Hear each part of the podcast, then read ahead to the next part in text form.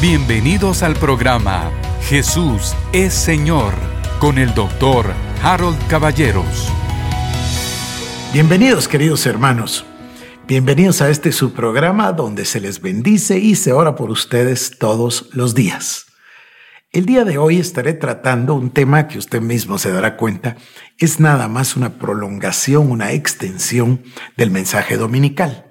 Estamos hablando del tema de la santificación y por supuesto estamos hablando del tema de la santificación por la sangre. Pero yo le quiero llevar a, a usted a la realidad de que la santificación, como otras cosas, es una moneda de dos caras. Hay una cara de la moneda que usted y yo ya conocemos, porque conocemos la vida Zoe, porque conocemos el amor ágape, porque conocemos la nueva vida, etcétera, el sacrificio de Cristo, la obra redentora, etcétera.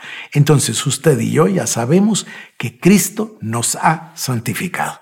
El Señor Jesucristo ya nos fue hecho santificación. Primera de Corintios 1.30.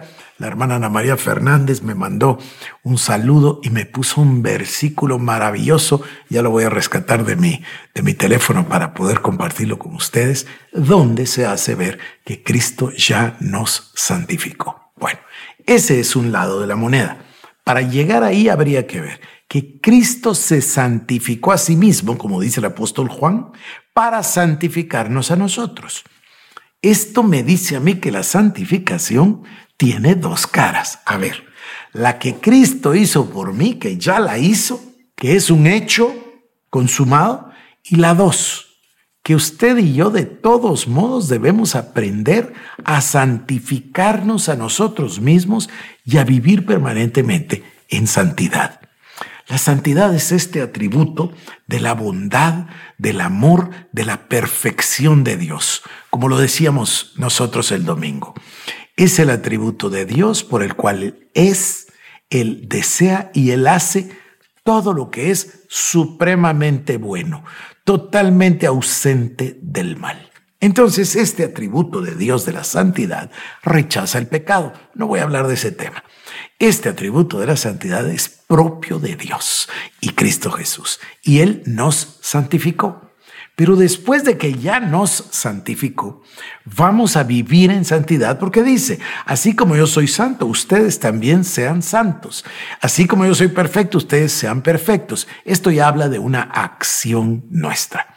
Y va usted a ver que es tan maravillosa la palabra y tal el amor de Dios que Cristo se santificó a sí mismo precisamente para enseñarle a usted y a mí lo que significa. Mire esto. Todos hemos entendido que santidad, santificación, significa separación. Se acuerda de eclesía, ¿verdad? Eclesía, los, los apartados de separados para. Entonces, la santidad o la santificación habla de un apartarse. ¿Apartarnos de qué? Apartarnos del pecado por supuesto, pero ¿qué más? Apartarnos del mundo. Apartarnos del pecado, apartarnos del mal, apartarnos de la tentación, de la vanagloria de la vida, del... Eh, todo. Pero además, apartarnos nosotros de todo lo que no es de Dios, apartarnos del mundo. Ahora, cuando nos apartamos del mundo, alguien puede estar pensando en algo malo del mundo, pecado. No, no, no, eso lo dejamos atrás, ya estamos de este lado. No, no, no, yo me refiero a apartarnos del mundo en general, aún de cosas que son permisibles. Acuérdese que todo me es lícito, pero no todo me conviene. Entonces, la santidad consiste en apartarse. Pero ahora llego al punto. Esta es la maravilla.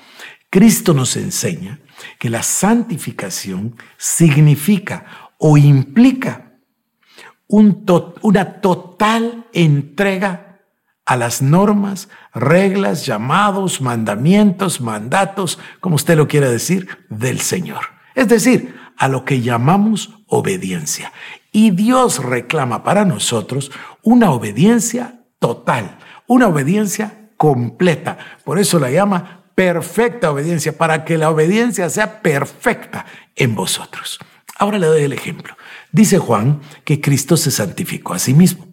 Usted dirá, pero Cristo ya era santo y Cristo es Dios y Cristo no cometió pecado. Pero mire lo que hizo Cristo. No hay un mejor ejemplo de santificación que el Monte de los Olivos.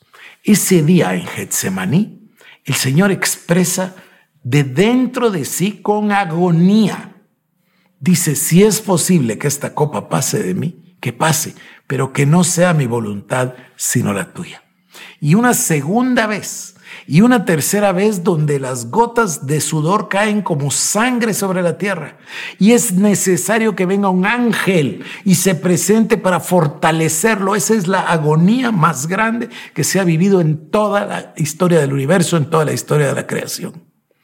Y en esa agonía el Señor se santifica porque rinde 100% de su voluntad a Dios.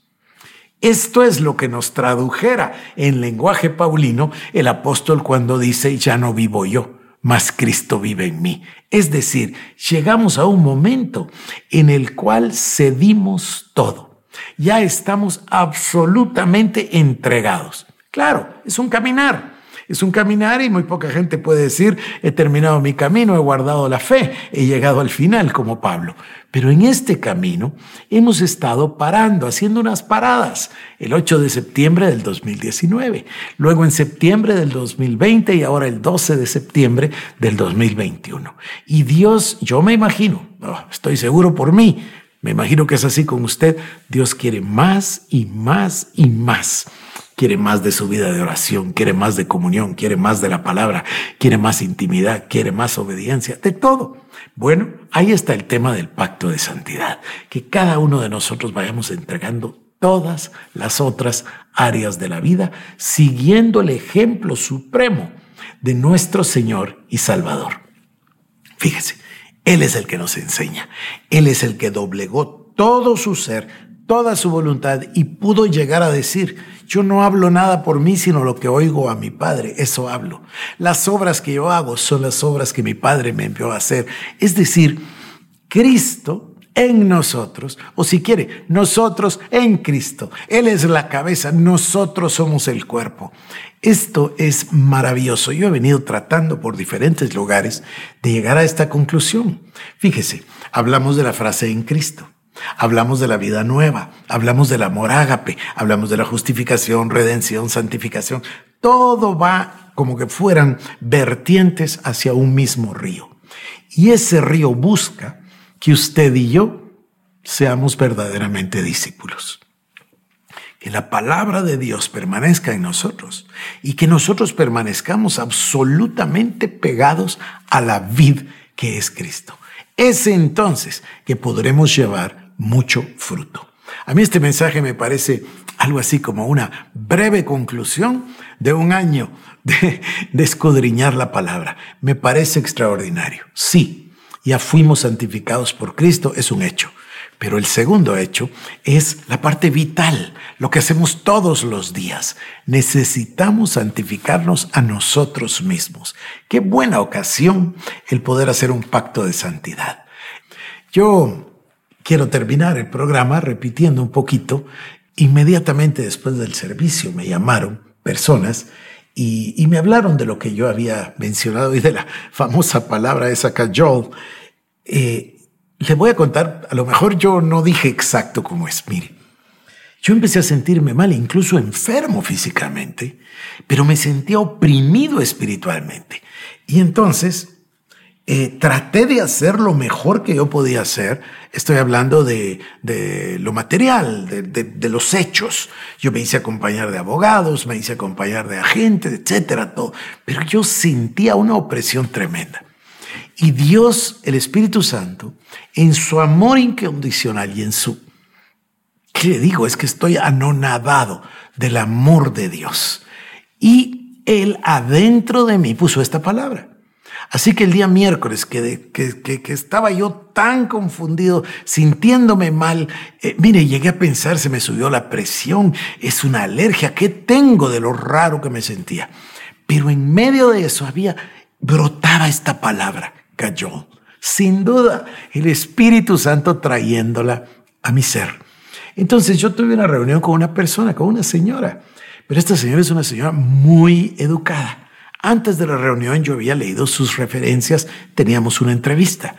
Y la señora había sido graduada de Columbia, había sacado una maestría en Yale, si no mal recuerdo incluso fue a Stanford, es decir, la crema innata de Estados Unidos, y a media conversación, que no era de este tema para nada, volvió a brotar la palabra. Entonces yo que estoy enfrente de una persona tan culta, aprovecho y le digo, mire, disculpe, perdone, voy a interrumpirla.